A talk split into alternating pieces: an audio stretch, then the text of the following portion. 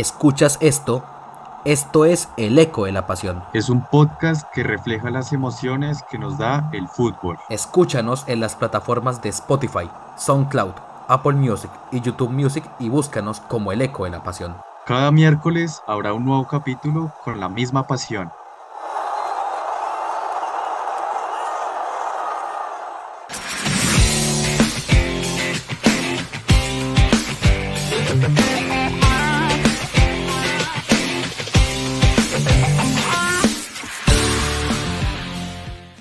Hola, hola, a todos nuevamente a este nuevo capítulo del Eco de la Pasión.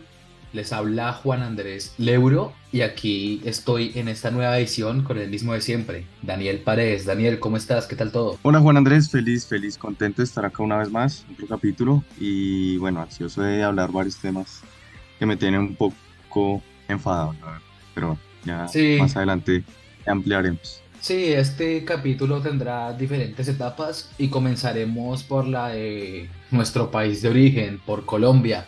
Daniel, tú que estás allá y sobre todo creo que muy feliz, cuéntame qué ha sido el entorno de los cuadrangulares y de la final de Copa Colombia, pues en Colombia, por favor, en la Liga y Copa Betplay. Claro, va a ejercer acá de corresponsal ya que está acá en Colombia, Bogotá.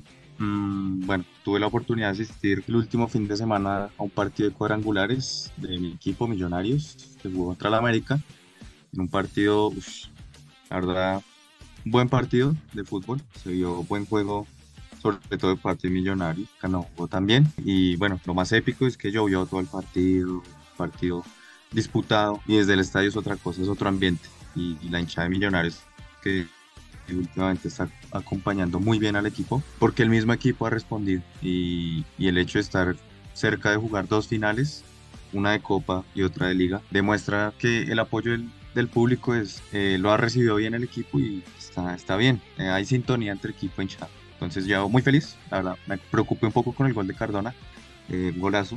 Mm. Bueno, el equipo respondió, se repuso y, están confiados. O sea, se le ve que tienen confianza en lo que hacen y, le creen la idea del técnico, que es lo que, lo que más me gusta.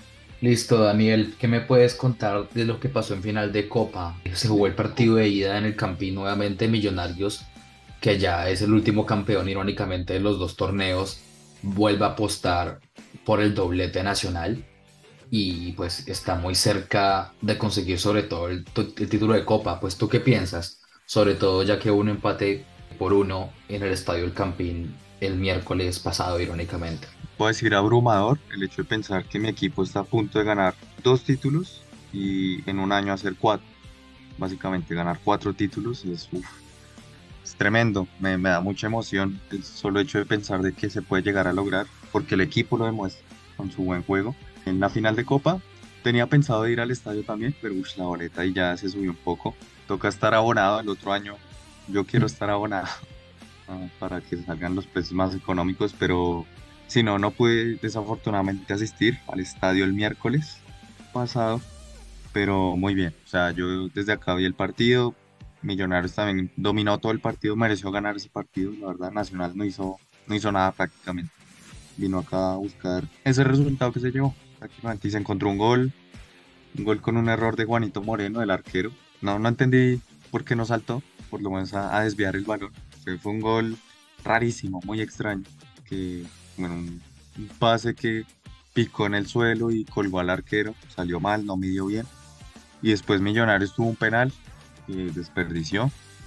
Y yo dije, uy, no, este es el típico partido que, que no entran, que se va a ir Millonarios sin, sin hacer un gol y resultado preocupante si perdía, la verdad, porque ir a Medellín a hacer dos goles, Millonarios ha demostrado que el Medellín juega bien, pero, pero hacer dos goles en una final, y eso es ya algo distinto y por suerte logró empatarlo con un gran anticipo, un gran cabezazo de Leo Castro y bueno, pues contento, feliz, esperar qué pasa esta semana en la final de vuelta, pero confiando en mi.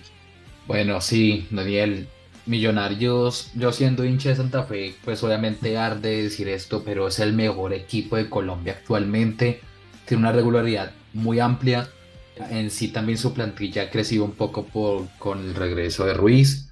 Es cierto que Ruiz a veces juega y a veces no por lo del el sub-23 y todo lo demás, pero podemos decir que el equilibrio del conjunto embajador es bueno, aunque en cuadrangulares no se han enfrentado, no la tiene, muy, no la tiene tan fácil, ya que Medellín también ganó sus dos partidos como el conjunto embajador. Y el que sigue arrollando en el, en el grupo A es Tolima, que tú lo dijiste, ¿verdad? Tolima, sí, Tolima con David González, que se me hace un muy buen técnico. No entiendo por qué el Medellín prescindió de él, pero bueno, el Medellín, como bien lo decías Juan Andrés, está teniendo un buen proceso con Alfredo Arias. A mí, personalmente, no se me hace buen técnico. No entiendo cómo el Medellín está jugando tan bien, pero bueno, le está dando resultados la manera en la que juega. Entonces, que eso es lo importante al fin y al cabo. Eh, Medellín, que por cierto tiene el punto invisible, entonces en caso de empate con cualquier, en puntos con cualquier equipo va a pasar Medellín a la final. No importa los goles a favor, enfrentamiento directo ni nada de eso, porque Medellín quedó más arriba en la tabla que, que cualquiera de los otros en su grupo.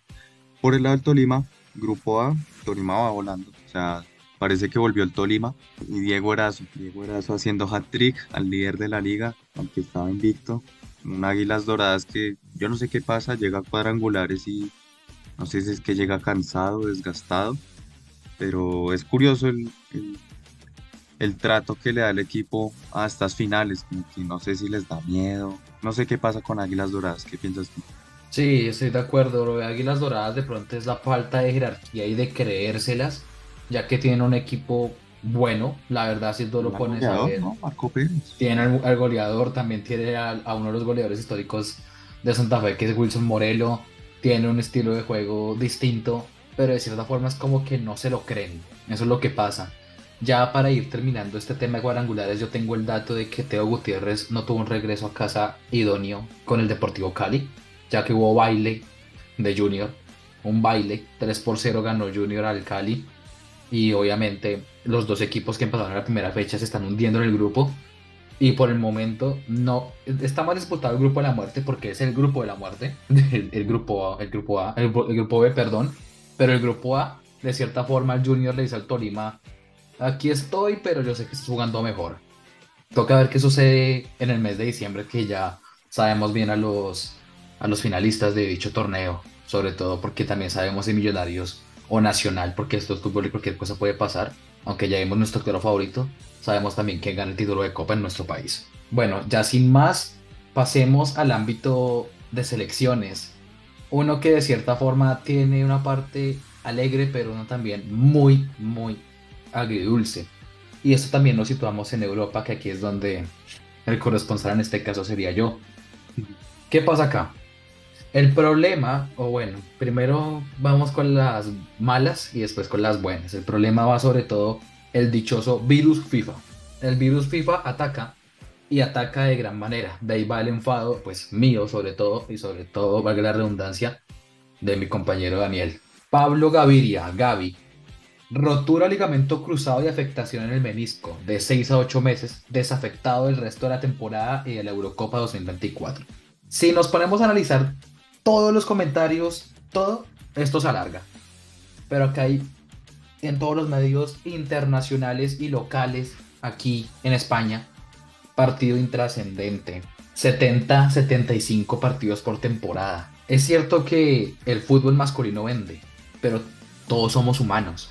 Y de cierta forma, si sobrecargamos a unos futbolistas u a otros, es imposible no lesionarse. Se dice también que Gaby en el encuentro ya había tenido problemas, le colocaron una especie de adrenalina siguió jugando y, oh sorpresa, pasó lo que nadie quería que pasara. Casos como el de esos también se encuentra Camavinga, pero esto sí fue raro. Esto fue un entrenamiento por su propio compañero Ousmane Dembélé, que ya no se admite en Barcelona, por dichas razones. Rotura del ligamento lateral externo de la rodilla, dos meses. Ter Stegen, dolor de espalda, corta duración, ya está entrenando nuevamente con el conjunto culé. Haaland, también golpe en el tobillo izquierdo, corta duración. Volvemos a a otra lesión sensible en España, partidos intrascendentes y figuras de equipos que son continentales ahorita a nivel Champions League como lo son el Barcelona y la Real Sociedad. Ahora Oyarzábal, su número 10 y algunas veces capitán, lesión en el bíceps femoral de un mes. Said Emery, el, el idóneo y elegido joven promesa del Paris Saint-Germain por parte de Luis Enrique, debutó, hizo gol y se lesionó esguince de tobillo dos meses Muriqui, delantero trascendental para el Mallorca Fútbol Club de uno a dos meses. Bastoni, lesión de pantorrilla, un mes. Solo dos jugadores de todos los que mencionamos de Europa tienen una lesión leve, de resto es de un mes en adelante. El virus FIFA en, a nivel europeo atacó de una manera sin precedentes. Y también para partidos que no valdrían la pena. Said Emery metió gol, debutó, el, el sueño para mi país, qué alegría. Pero ganó contra Gibraltar. Daniel, ¿cuánto quedó ese partido, por favor? Partidito normal, ¿no? O sea, ya al entretiempo iban 7-0. O sea, uno esperanzaban que Gibraltar podía remontar el partido. Terminó 14-0. O sea, un partido parecía, yo creo que juntamos 11 nosotros dos, a nosotros dos más 9 más y le competimos a Gibraltar, la verdad. O sea, son partidos que no tienen ni gracia, parecen poco profesionales, la verdad.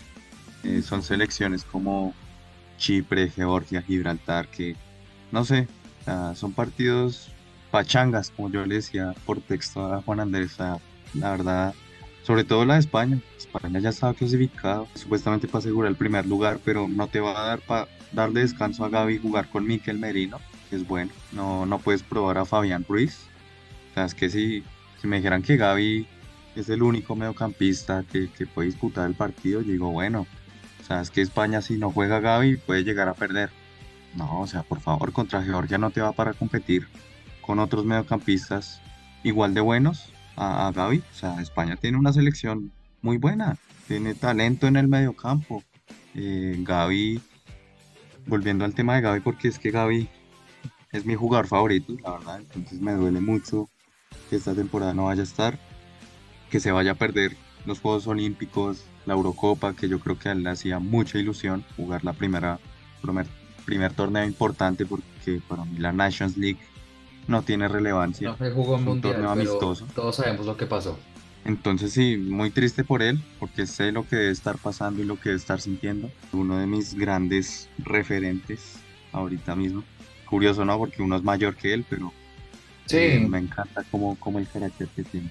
Sí, eso, es, eh, eso es verdad. O sea, al minuto 19 ya tenía, ahí fue yo creo que cuando llegó la lesión, le chocaron la rodilla por detrás, tenía un poco apoyada y los médicos en vez de sacarlo de una vez, le echan una, el spray milagroso que llamamos acá, por acá en mm. Colombia, y otra vez al campo, venga crack, dale.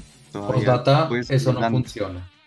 Perdón por interrumpirte, eso no funciona porque lo digo yo, porque yo pasé por eso. Era mucho más joven que Gaby, 15 años y me rompí la rodilla una lesión parecía a la de Gaby, un poco más grave, pero a veces eh, uno es humano, uno no es un robot y eso lo tiene que entender. Cualquiera debe entender eso. Más porque en Europa hay tanto nivel en tantas divisiones, como lo dices, que muchos futbolistas se podrían haber salvado. Quito a Bastoni, porque tal vez está jugando la clasificación y lo logró. De chiripa, pero lo logró. Con alguna que otra polémica porque no, no le pitaron un penalti a, Ucrania en el minuto 90 que lo podía haber llevado al, para mí también era penal sobre Mudrik, pero ay, que el último campeón no clasifique. Ah. Nuestro mejor amigo Gil Manzano. Mm, ahí va otra vez otro tema de árbitros. También dicen Italia la última campeona que no clasifique ni siquiera la copa para defender su título ya es de cierta forma un ridículo gigante.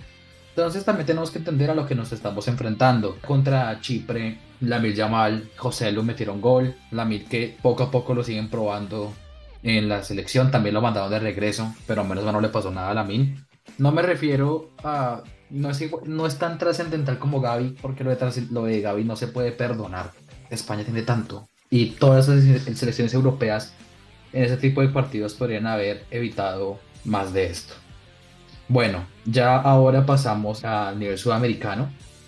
Y esto nos conviene. También una parte de virus FIFA que en Real Madrid están igual que en Barcelona, sobre todo en Madrid, que se lesionó Chouameni, Camavinga, Vinicius. Chouameni no es tanto tiempo, pero Camavinga y Vinicius entre dos a dos meses y medio. Vinicius se lesionó en el partido que fue una alegría para nosotros los colombianos. Le ganamos a Brasil por primera vez en dos décadas en eliminatorias por un resultado de 2 a 1. Papá, aquí estoy. ¿Por qué digo papá, aquí estoy? Porque apareció Lucho Díaz con un doblete estábamos diciendo con Daniel en diferentes programas que no, no tenía suerte de caer al arco y por obras del destino esto se dio. Es cierto que el nivel de Brasil no está posicionado tal y como lo habíamos especulado en la anterior emisión, que un partido para ganar a Brasil era este. El reloj nos estaba diciendo que no, pero se le pudo ganar un James que aquí yo tengo que decir en el programa que estábamos antes, Daniel y yo en nuestra universidad llamada eh, la Sergio Radio contra la red. Yo de cierta forma me llené de rabia contra James Rodríguez, pero tengo que decir que yo me quito el sombrero ante él por la trascendencia física que, pasa ahora, pero juega con un corazón y una calidad tan grande que lo pone como el mejor jugador de nuestra selección y sobre todo como un capitán. Ahora sí lo veo como el capitán de esta selección. Toca ver qué pasa en el partido hoy, que ya vamos a dar diferentes previas de lo que pasa en esa nueva fecha de eliminatorias, donde muchos partidos interesantes se van a dar y cómo se va a generar. Pero fue un partido de muchas emociones para nosotros, también de malas sensaciones para otros. Daniel, ¿cómo se vivió eso en Colombia? Por favor, ya que aquí era la madrugada. En Colombia aquí una felicidad tremenda. Yo vi el partido aquí con mi familia y cuando Lucho hizo el segundo gol, yo decía, ni el mejor guionista habría escrito algo así, porque fue espectacular el ambiente allá en el estadio. Desde acá uno lo sentía, desde tan lejos, desde Bogotá, estando allá en Barranquilla disputándose el partido.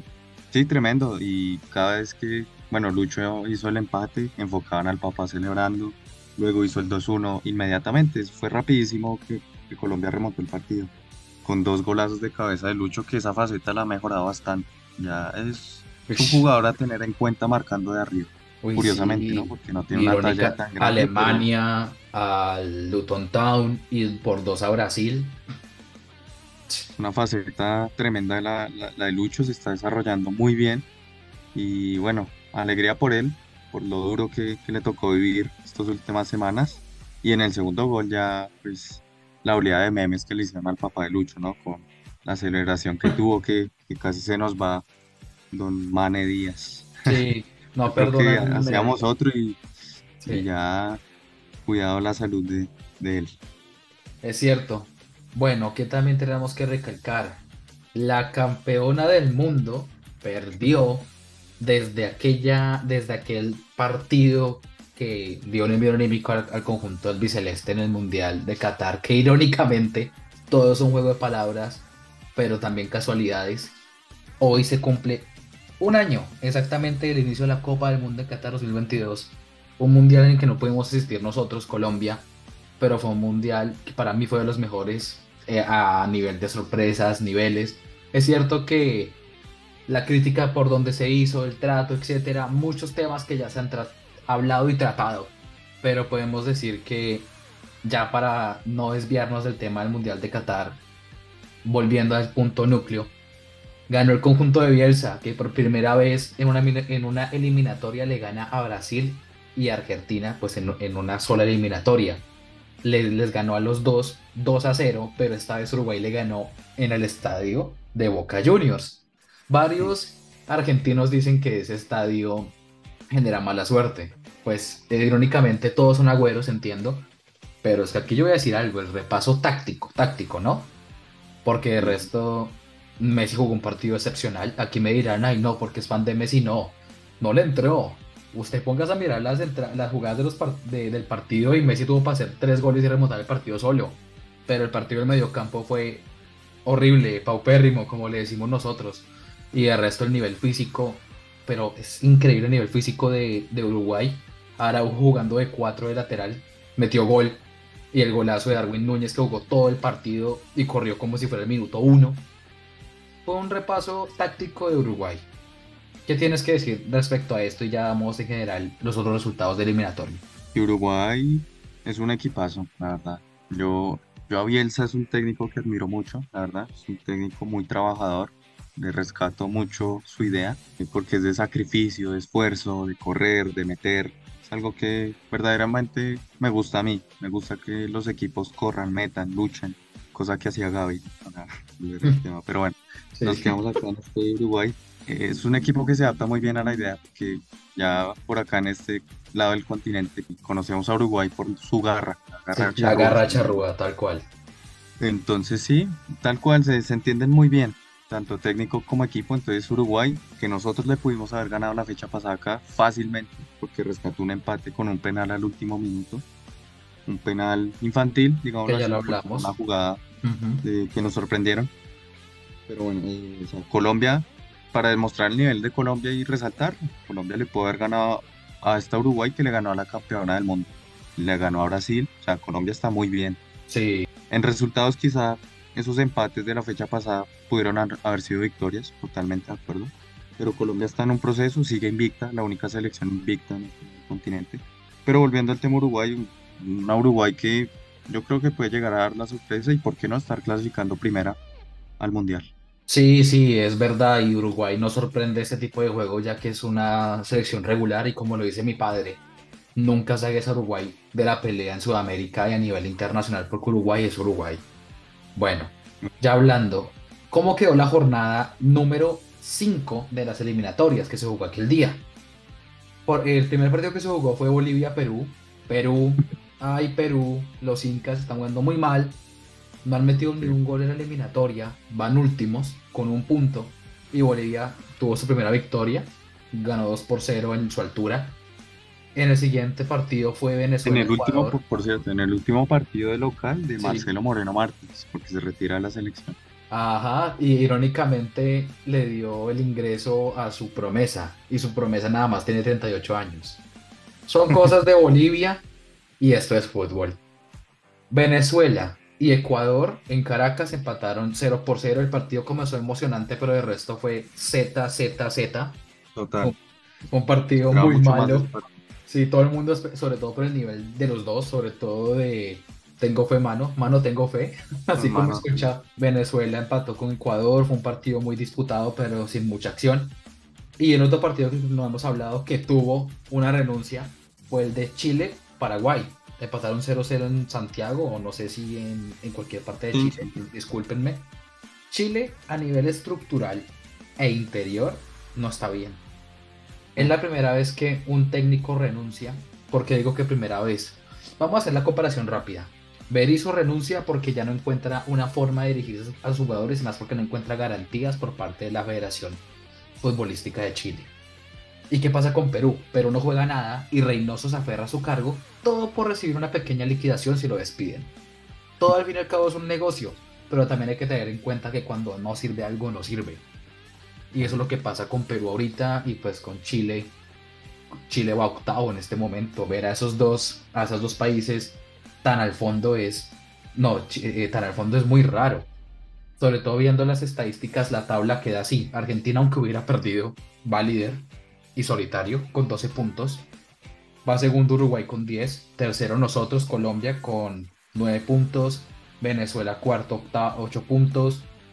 Quinto Brasil, a ver quién esperaba ver esto. Quinto Brasil con 7 puntos. Dos partidos perdidos, dos partidos ganados y un empate. Ecuador va sexta, que aquí la clasificación es así ahora. Antes no era así. La clasi- o sea, en el momento, estos seis equipos son los que irán al mundial de forma directa, ¿no? Porque el, séptimo jugaría repechaje. Pero ¿qué podemos decir? La gran Colombia, la gran sorpresa en esta, en esta eliminatoria, ya que los tres conjuntos, amarillo, azul y rojo, están en la zona de clasificación. Ya vamos a la parte baja que Paraguay empata, pierde y solo ha ganado un partido. No hace goles para mí. No hace goles tampoco. Chile, pues ya lo dijimos, Bolivia acabó de ganar y lo de Perú, que es impresentable lo que está pasando. Aquellas épocas del Tigre Gareca y, y aquellas épocas ahora donde Perú necesita de un milagro jugando con Venezuela, que para mí, pues con Uruguay, pero a la vez no por lo que es grande, es la gran revelación de estas eliminatorias sudamericanas. ¿Qué podemos decir de esto? Que ya se juega la sexta jornada, el día de hoy. Hoy se juega Paraguay-Colombia a, a las 6 de la tarde, hora, hora De española. A las 6 de la tarde, hora de ustedes, perdón. A las 6 de la tarde, Colombia, medianoche, España. Ecuador-Chile, media hora después. Uruguay-Bolivia, al mismo tiempo que el partido de Ecuador-Chile. Ecuador-Chile, que es un clásico, pues sobre todo para Chile. Uruguay puede reafirmar una, una jornada de doble fecha perfecta. El partido que todo el mundo que va a querer ver, Brasil-Argentina. ¿Por qué? Y más allá, sí, más allá, claro, sí, de que sea clásico, Sí. o sea, es por, por el momento de ambos. Exacto, vienen necesitados Y en las ruedas de prensa cada uno ha dicho el partido con ellos es diferente. ¿Será diferente? Toca averiguarlo. 1 y 30 de la mañana, hora española, 7 y 30 de la tarde, hora colombiana. Y bueno, el último partido es Perú-Venezuela que se juega a las, si no estoy mal, 9 de la noche en Colombia, 3 de la mañana aquí en España. No creo que esté disponible, pero de todas formas, igualmente está la nueva jornada de eliminatorias. Ya hemos dado los comentarios que se merece cada selección, ya que la, la selección venezolana tiene mucho de quedar y sería muy bueno ver una clasificación histórica. Sé que estoy hablando muy precipitado, pero sería el, el primer mundial de ellos si llegan a, lograrlo y sería un hito impresionante para el país. Por diferentes problemas que han tenido políticos, estructurales, eh, alimenticios, sería algo que se puede remarcar. Una alegría para ellos. Sí, una alegría muy grande. Esperemos que esto del virus de la FIFA, porque yo entiendo que representar a la selección es algo que tú siempre vas a querer hacer Tú no puedes decirle a un jugador que no representa a su país. Pero también tienes que entender que el que le paga al jugador es el club. El club también tiene que velar por los intereses de sus empleados, que en ese caso son los jugadores. Y ellos pues dan todo por los jugadores.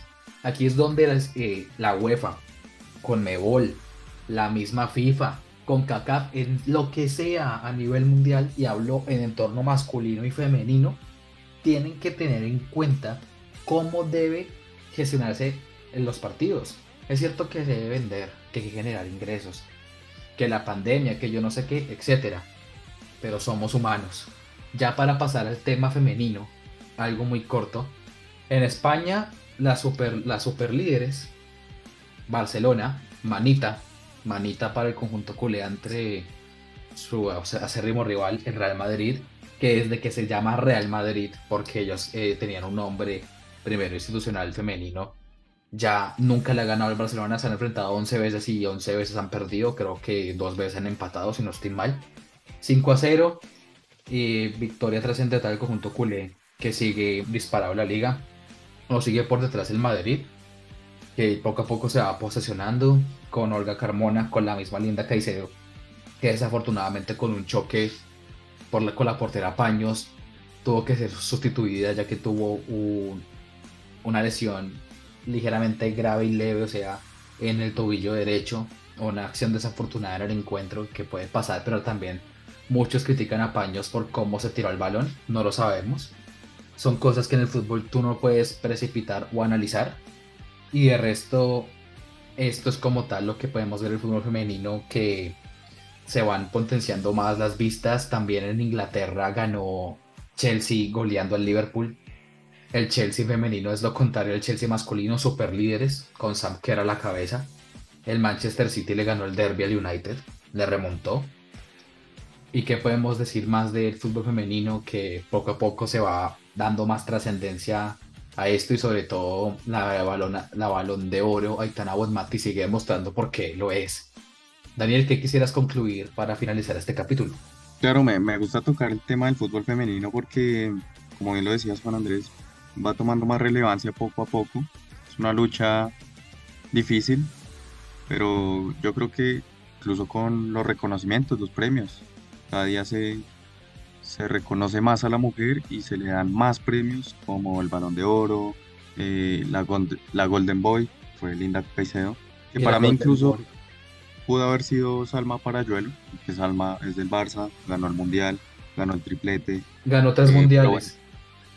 claro, pero bueno, ganó, Linda Caicedo que tampoco no, sí, No, sí, es que en serio, si comparamos a las dos, son grandes figuras para el futuro de ambos planteles, que esperamos que sean las mejores, pero Linda jugó tres mundiales igual que Salma, solo que Salma ganó los tres, sub 17, sub 20 y en mayores. O sea, lo de España a nivel femenino es inédito lo que está ocurriendo con el conjunto español a nivel femenino. Sí, es impresionante. Es, España a nivel femenino en todas las categorías destaca. Ganó todos, como dices. tiene un gran futuro.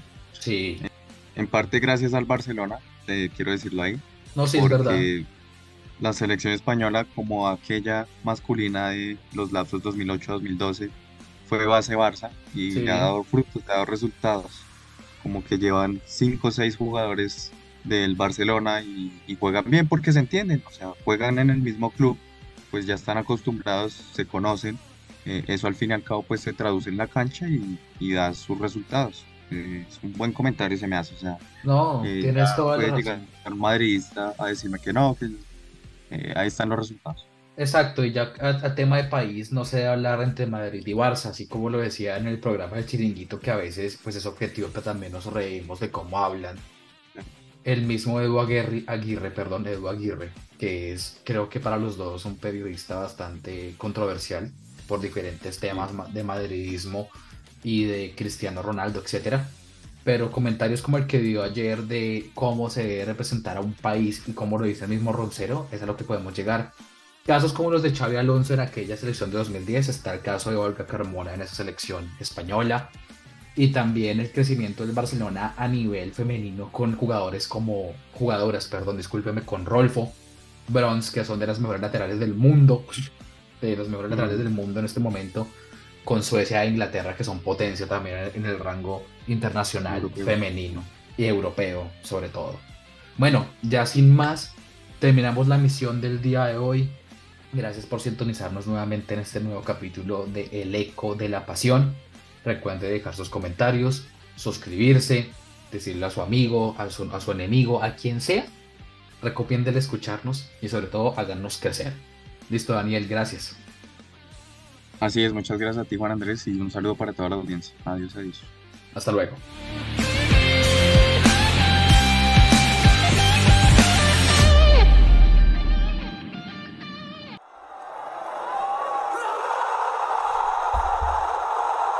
Escuchas esto, esto es El Eco de la Pasión. Es un podcast que refleja las emociones que nos da el fútbol. Escúchanos en las plataformas de Spotify, SoundCloud, Apple Music y YouTube Music y búscanos como El Eco de la Pasión. Cada miércoles habrá un nuevo capítulo con la misma pasión.